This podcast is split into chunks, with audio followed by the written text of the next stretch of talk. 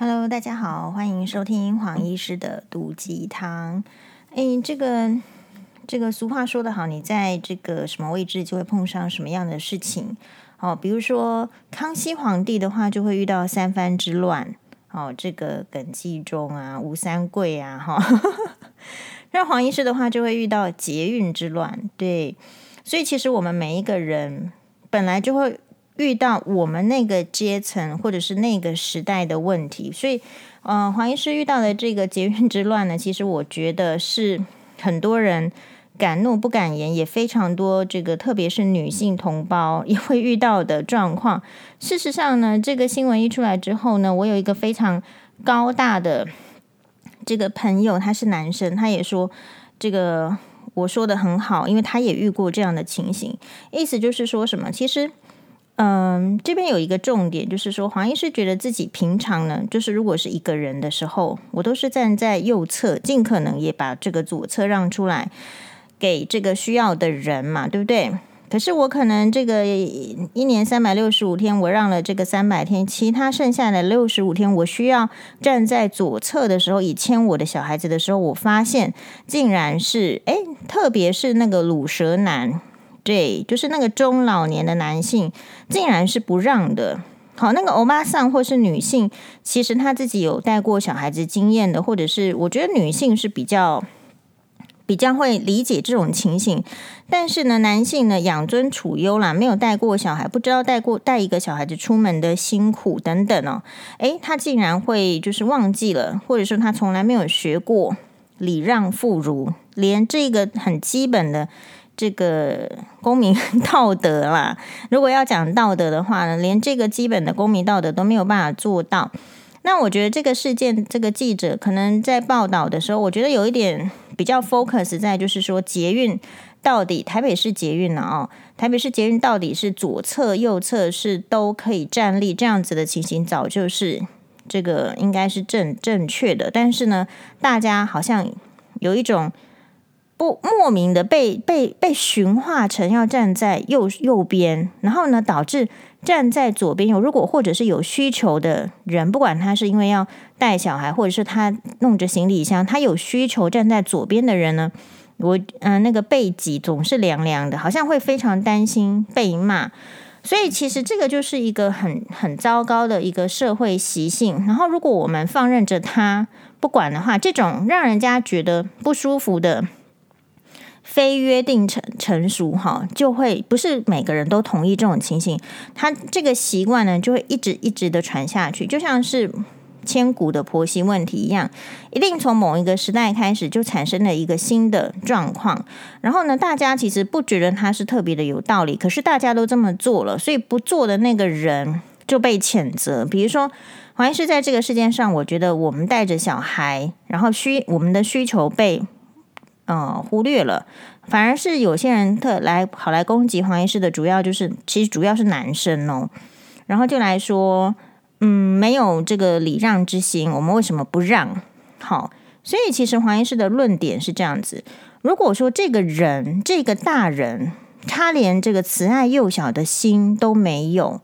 他连礼让老弱妇孺的气度都没有。而需要别人让他的时候，我觉得这样子的人是没有理由我们要让他的，因为他也不会让别人。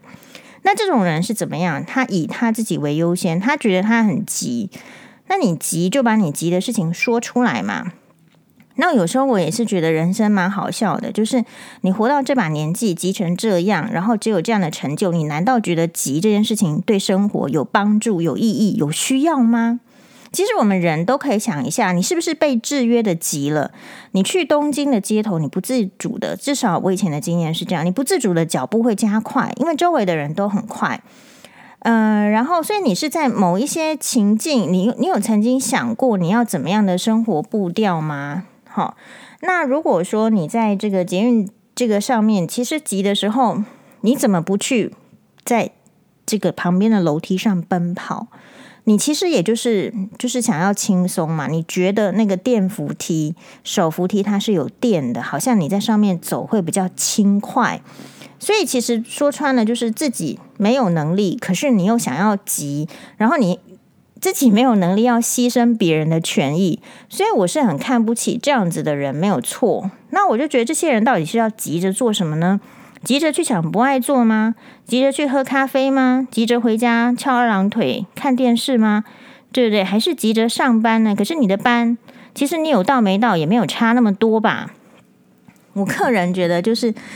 这一个族群的人，恰恰是暴露了，就是说，我们这个社会中呢，有非常多的人是没有能力的，没有能力规划好自己的时间，可是又期望别人配合他的时间。这个我想人数是不会太多，但是这一群人确实存在着，而且确实的张牙舞爪的。觉得他自己很正确，如果别人没有让他，都是别人的错，都是别人没有修养，别人不懂得礼让。可是他们懂什么呢？他们什么都不懂啊，连让小孩子都不懂啊。好，所以这个就是黄医师遇到的这个捷运之乱。那嗯，我觉得嗯，对，有看到一些这个说法，就是说为什么黄医师发文，然后会有呃新闻报道会报道。这个不是黄医师的问题，这个就表示说，这个新闻大家会一定会重视，是它有它的讨论性，然后可能很多人都已经有遇到这样的状况，其实心中有所不满，可是呢又不知从何讨论而起，所以确实它是一个变成是一个事件，然后它是需要被讨论的。那我觉得很可惜的就是说，其实。嗯，如果我们今天遇到的是金城武，应该没有这个问题。好，不是说他比较帅，我们就会让他，而是说，如果是到金城武那个等级、那个修为的男性，他可能比较不会去前面看着一个女生牵着小孩子的手，手上还拿着很多东西，他还硬要去这个过去。那黄医师这一次会发难、会发怒，是因为呢，其实也曾经我的妈妈牵着两个小孩左右手，人家还是要借过。就是说都没有看到别人的状况，只在乎自己快那几秒钟。现在是在床上吗？快几秒钟很重要吗？很在乎威严吗？我觉得不是。可是恰恰太多的，特别是男性会做这样子的事情。其实我会觉得，嗯，这个暴露就是说能力的不足。那另外一个方面，我觉得这个也是一个需要大家要有一个讨论的。这个讨论呢，就是说。我们比如说，你说借过，或是说你希望别人 do you a favor，就是帮助你什么样？你可以提出你的需求跟你的要求，但是就好像你去餐馆或者是哪里，哈，其实都有可能是人家因为他的能力不允许，或是他有他的情况，而他没有办法配合你的，这个是不需要就恼羞成怒，这个要好好的各自去锻炼。所以，当这些所以来说我什么没有这个礼让之心啦，什么等有一天我急的话，我你就试试看，呃，不没有别人让你，你又怎么样？我们提出了需求，别人做不到，我们就只能就是说，当别人是没有这个能力呀，没有能力的人怎么帮我们？这个是一个很基本的道理，大家难道很难懂吗？好，所以其实人是互相的，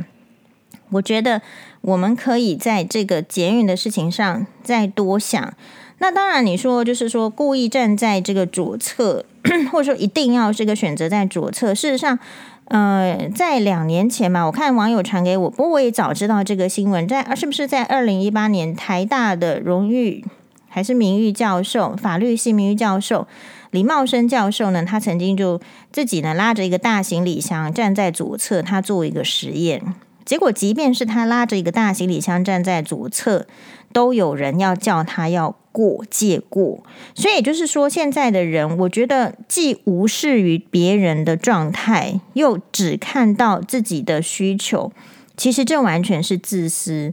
那么，就是回应到我们之前的网友说，其实他觉得做自私的人比较快乐。如果我们都让配这个自私的人存活下来，我们都配合自私的人，当然自私的人就比较快乐，因为他都不需要考虑别人，always 是别人来考虑他们。但我要试问的是，难道这个别人就是其他的人，呃，因为有需求而就必须让步，甚至牺牲着这个小孩子，呃，受伤等等的这种压力或风险的人？就会比较快乐吗？所以其实自私，大家的容是有一个容忍的限度的。就像如果婆婆继续自私，其实我们媳妇就是会反抗嘛。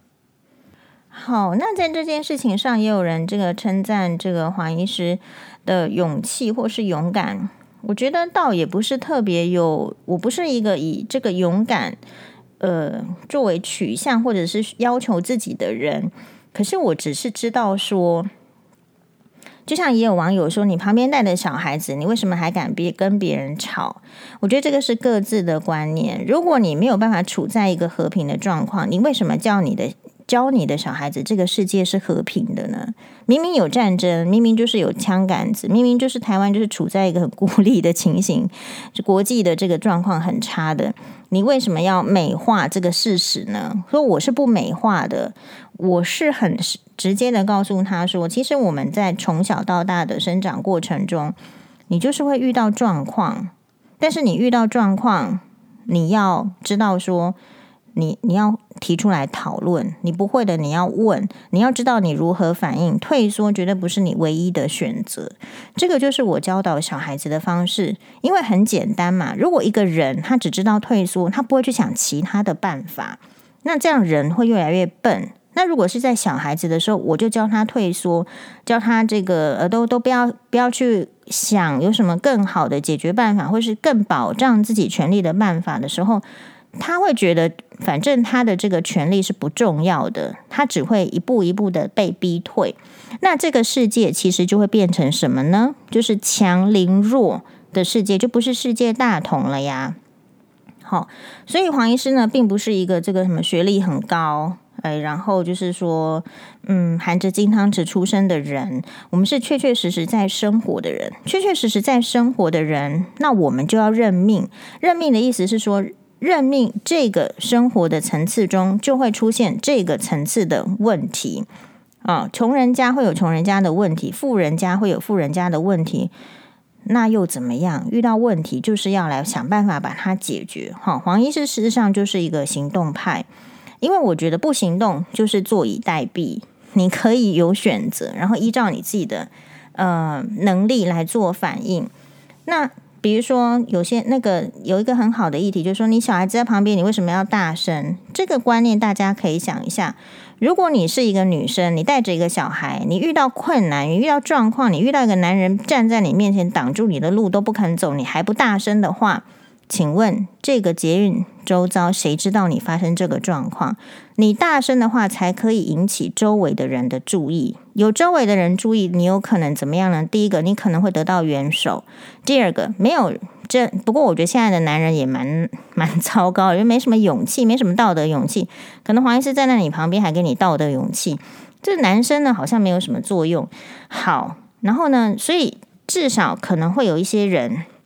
有机会帮你录音录影，或者是至少大家会听到这边声音怪怪，这边是不是有疯子啊？要看过来，这一些都可能会喝止或制止这个人在他情绪之下的一些其他的爆发。一般的人都是在乎别人的眼光的。所以并不是在那边假高尚，说哦，你在遇到一个狂人，或者是遇到一个怎么样的人，你的声量还是低的，甚至到没声音，那我觉得你只会更惨。这个就是黄医师的观察。事实上，你需要帮助的时候，你就应该要高声的呼救。好，就黄医师呢，我们这个我们知道要 CP CPR 嘛，对不对？CPR 你最先要知道的不是说要压几下，呼吸几几下，你要知道的是叫叫 ABC。你要叫啊！你要叫救援啊。好，所以我们的这个生活的运用，就是我们非常呃需要大家来重视这一些生活上面的基本的议题，然后各自讨论。你讨论了，这个社会才有进步的空间。我们不希望这个社会呢渐渐的没有讨论的声音，没有讨论的声音，那就会变成是就是喜欢占人家便宜的，呃，不要脸的，脸皮厚的。诶，他就会得到他想要的。久而久之，这个就会像捷运一直站在右手边一样击飞城市。到时候你就会觉得活在这个环境里面很辛苦、很痛苦。就像女生可能本来也没这么痛苦，但是几千年下来的婚姻关系、婆媳关系的制约，你就辛苦了。那黄医师呢，就是说，对啊，有人说为什么黄医师就是会有这个新闻的报道，是因为。就我觉得，就是大家需要啊，不管是这个捷呃这个捷运的议题，还是婆媳议题，都不是因为黄医师厉害，而是因为大家需要讨论，所以他就会浮上台面。好，今天如果哪一天这个大家的这个皮下脂肪都是都太太太多了，然后 会变成一个公共的议题的时候，比如说皮下脂肪太多，然后大家都得忧郁症，好多集体组织太多都得忧郁症的时候。这个皮那个橘皮组织也会变成讨论的议题嘛，所以其实议题就是它的一个需求性。那我觉得人是这样子哦，就是你遇到了需求，你都不去想要怎么样获得跟怎么样改变，事实上是很危险的，因为人是会越来越退化的。你人年纪大是越来越退缩，那为什么我们看到这些人老人，特别是男生，他年纪越大，他是越来越猖狂呢？一方面就是社会对他们的容忍，对他们的退缩，但实际上。我们真的没欠他，对不对？你要借过，你就要知道说人家可能是不借的。你要借钱，你就知道人家可能是不借的。你要借的人声音还可以那么大声，还可以那么理直气壮，还觉得人家非得要对你好，那你要先去照镜子啊！我就说金城武的话，机会会不会比较高？但是我们又知道说，以金城武是不可能做出那样的事情，所以归结起来还是一个人品的道德自我要求。好，所以嗯，人呢，在这个江湖上走跳，就是会遇到形形色色的人。但是如果我们发现这个比较恶劣的这种风气，就是社会的风气越来越差的时候，其实我觉得说出来，或者是说你拒绝这种情形是。是一个人人有责的行为嘛，否则接下来你的环境就会越来越糟糕。比如说，如果你不去制止那种，就是说有些人听不戴耳机，对不对？老人家很喜欢拿这个收音机或手机，然后把节目呢，以前在选举的时候很可怕，那个中天就放出来很大声，整个捷运车厢都是他的声音，有没有人敢说他呢？没有。那他是什么人呢？他其实就是一个自私的人，他根本不想花钱去买耳机，好，或等等，他以他觉得。为我就是要这样，我为什么不能这样？其实这个类型的人，假设不在他们的这个一出来的气焰就压下他们，告诉他们说我们这个社会不喜欢这样的时候，以后这样子的行为就会变成主流。我就发现说，哦，这个老人这样之后，年轻人也变成这样。这个社会就是一个染缸，就是互相学习的。所以端看就是说，你喜不喜欢这个社会，你有没有这个余力？好，你愿不愿意？我们还不是要改变别人了，但是至少要在自己遇到状况的时候，你要很挺身的说不。你这个是要练习的，好不好？那接下来我们要讨论，就是我们今天的新闻哇哇哇哦，刚好是讲连胜武跟陆永嘉离婚的案件，所以我们今天其实是要来讨论，就是就是现代人常常。其实会遇到的问题就是，如果你要离婚的话，你要你你要怎么办？好，黄医师这边的一个经验的分享。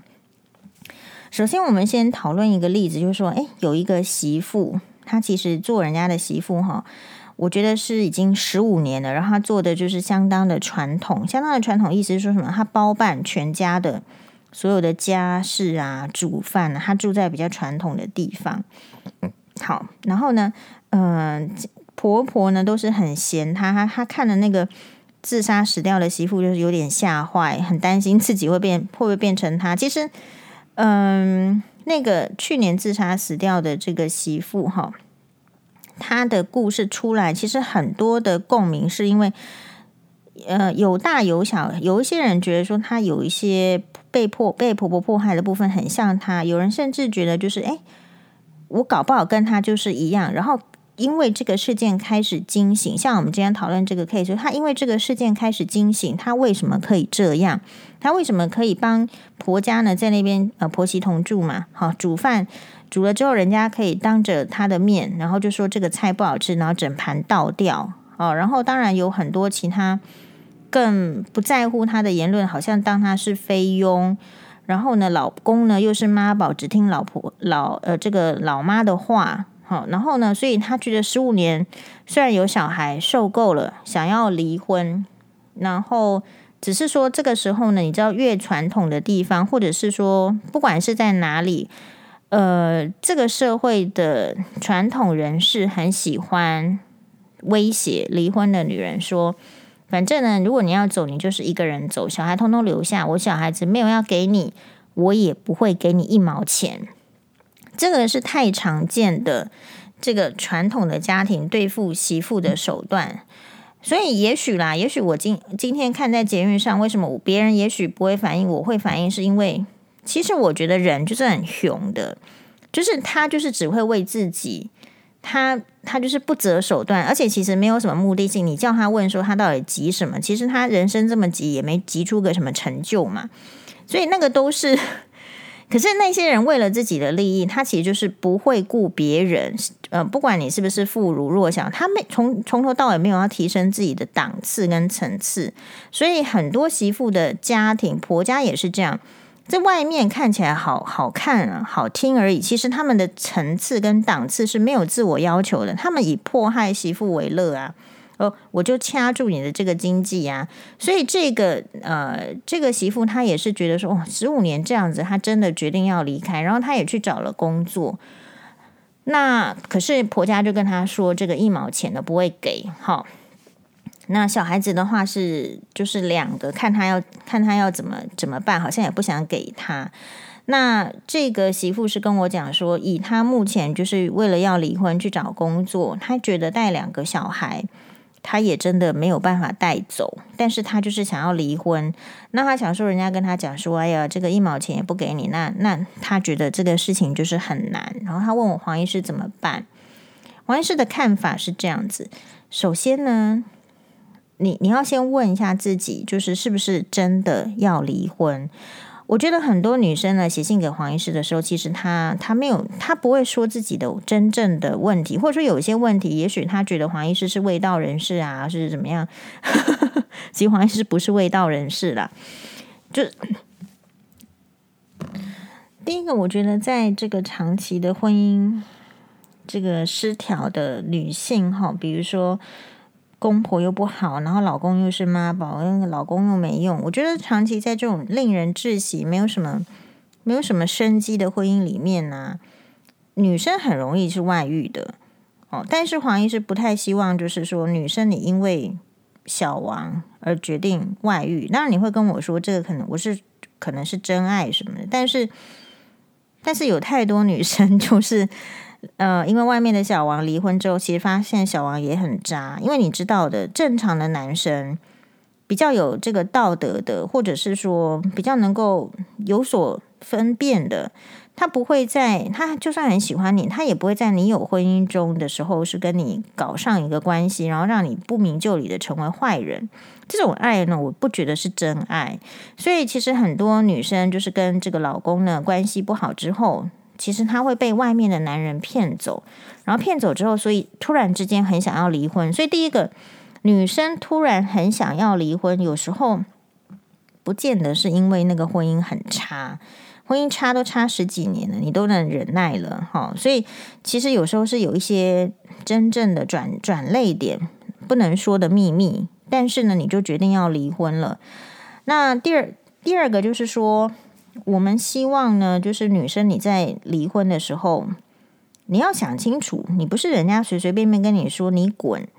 我一毛钱都不要给你，你小孩子都不给你，你如果想要离婚，你通通都放弃，你才可以走这种鬼话，你也要信。也就是说，一般来讲，其实当然最好是协议离婚，因为协议离婚不会上法院，不会留下证据。比如说像黄医师的离婚案件，在法院是有案号可查，你想看你就看得到，就是没得说的。那但是呢，这个男女生的攻防写在那个法院的这个条条案里，有一些人就是觉得受不了，像黄医师是觉得 无所谓，因为呢，这个就是我们的人生，我们就不是命那么好的嘛，那为什么要假装命好？这个是我的理论。然后其实一件事情呢，会有很多方的看法，很多女生或者是男生也是一样，就是为了。为了别人对你的一个称赞，然后在那边盯很久，然后不就是说，就因此就被掐住喉咙，就是说，诶，会不想要去法院。如果你的对方是不想要去法院的话，我觉得他就是要付出更多来调解，否则其实就是去法院。法院其实蛮阿莎里的，只是法院拿到的呃条件不会比你想象中好，因为法院就是最低程度的保障。比如说抚养费，他可能就是按照这个一般的这个生活生活水准的什么一万块左右，就差不多是这样子，他不会给你考虑太多。那所以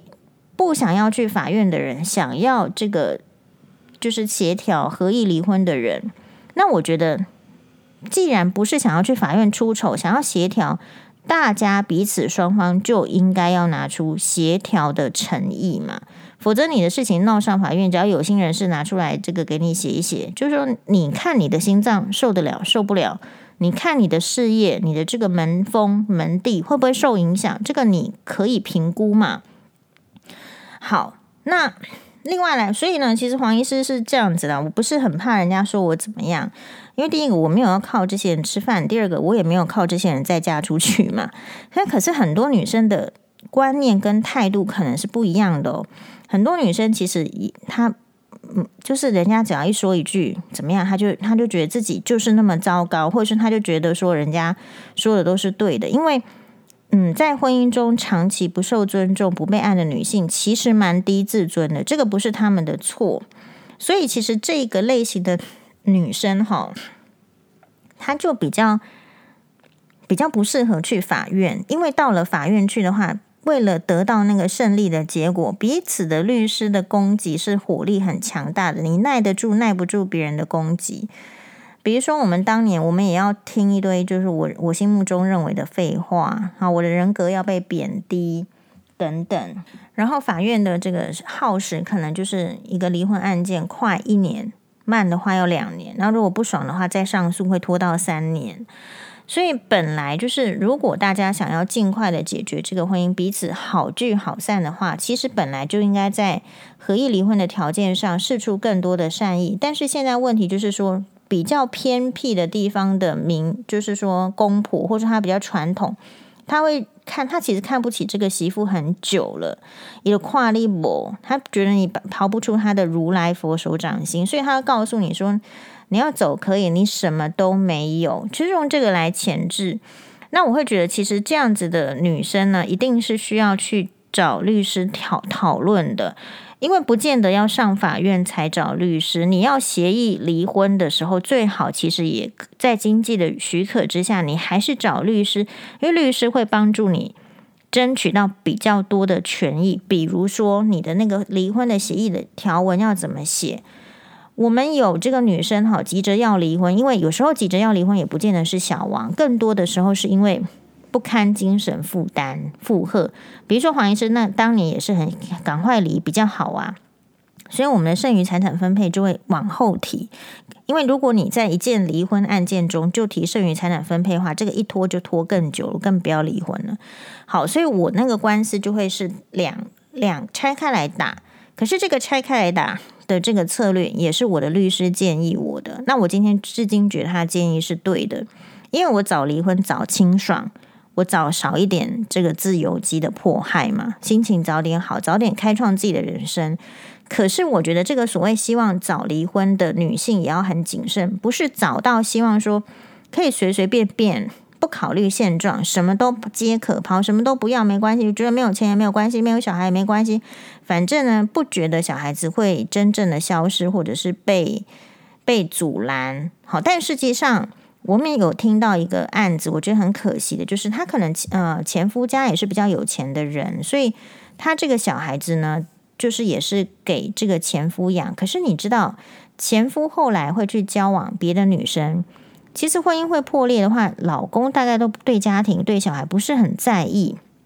然后就交往别的女生，继母娶进来了，钱要花在继母身上，小孩子觉得很吵，小孩子都送去读，就算很小也送去读寄宿学校。然后在寄宿学校，可能就是你看，一方面是家庭的打击，一方二方面可能心里也很有压力，就有可能吃不好，骨瘦，这个对不对？这个瘦就是非常的瘦啊，非常的发育的不好。那么真正的妈妈看到是会心疼，继母看到是不会心疼啦。好，大部分的继母，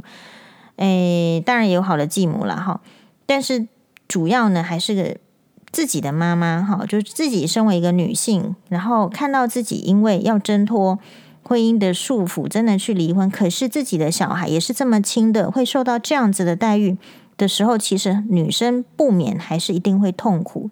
那可是就再回去看当初的离婚协议书喽，那你就是没有、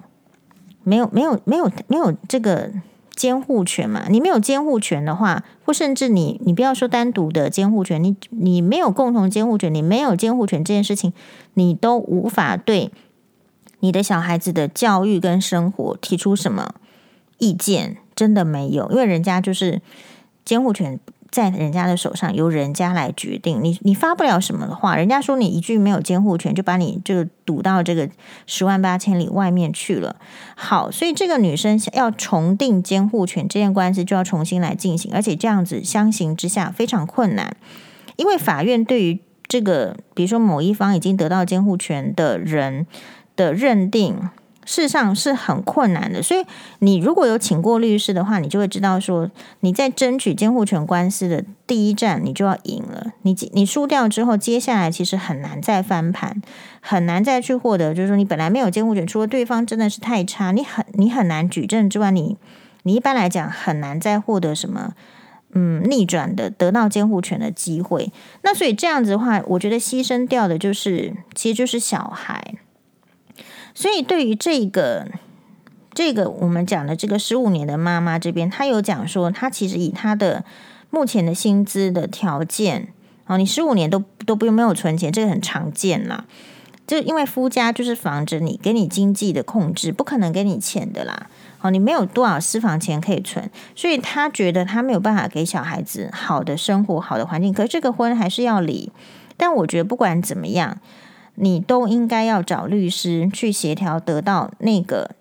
共同监护权。哦，你你你没有能力养小孩没有关系，但是你还是要有一个妈妈的责任监护他，共同在这件事情。假设我觉得预防万一这个小孩子将来真的是不如预期好的状况的时候，你至少还有一个一个一个一个一个盾牌可以帮助你的小孩。我觉得这个是身为女性不要太急。那第二个就是说，人家说你就一毛钱都不给你，然后叫你赶快要走就走就滚，这个我觉得也不要急。不要急的意思是，如果今天要你放弃小孩子的监护权，然后呃，希望你可以就是什么都都都没有的离开这个家庭，就得到了一张离婚证协议书的话。我觉得这个不是时代的潮流，这个时代的潮流是十五年的婚姻里面，你一定是就是在法律上一定不要说我们说财产对分好，有些人是没有财产的嘛，对，大部分的人是没有财产很多嘛，可是生活还是很差，要离婚。你就算是没有财产，你你也不可能是一毛都没有的走，也就是说，对方还是得要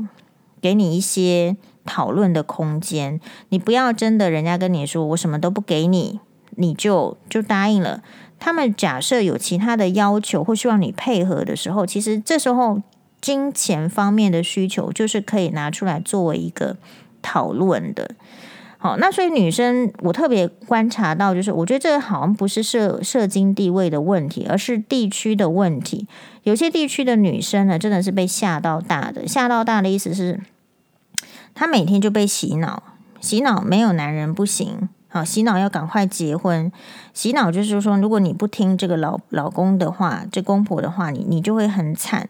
可事实上，你听了老公的话，听了公婆的话，十五年之后，你难道就不惨吗？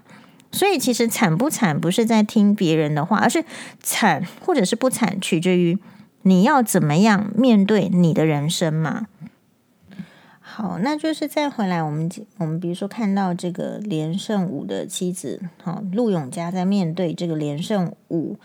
的，好像有这个小三的状态。其实我觉得婚姻中你会遇到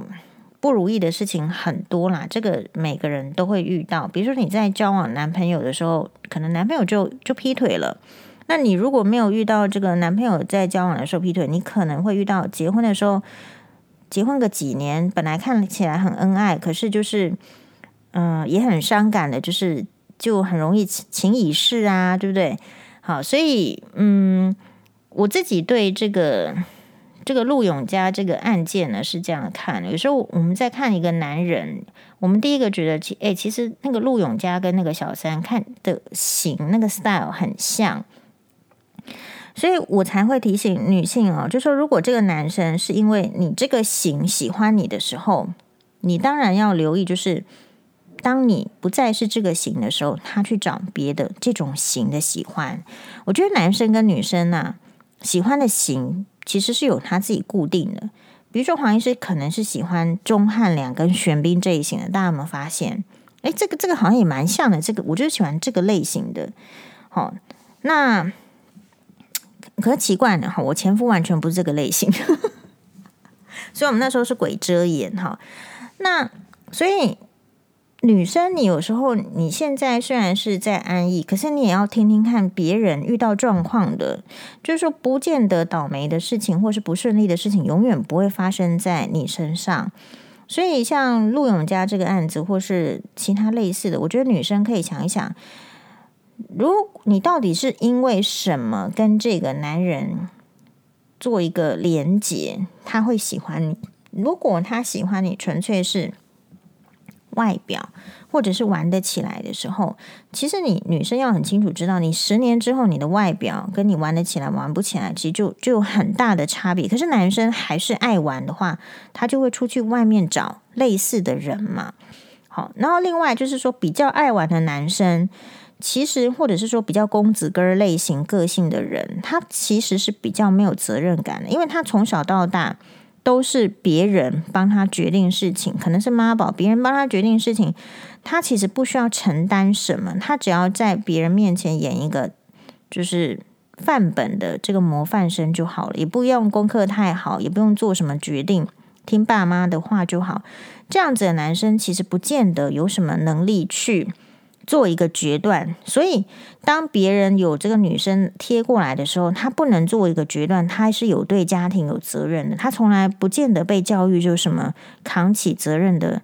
的必要性，因为别人就会帮他处理得好好的。所以你会看到这些男人的这个老婆，其实都是相对比较厉害的，比较会持家的。可是这个男人就是真的出去玩。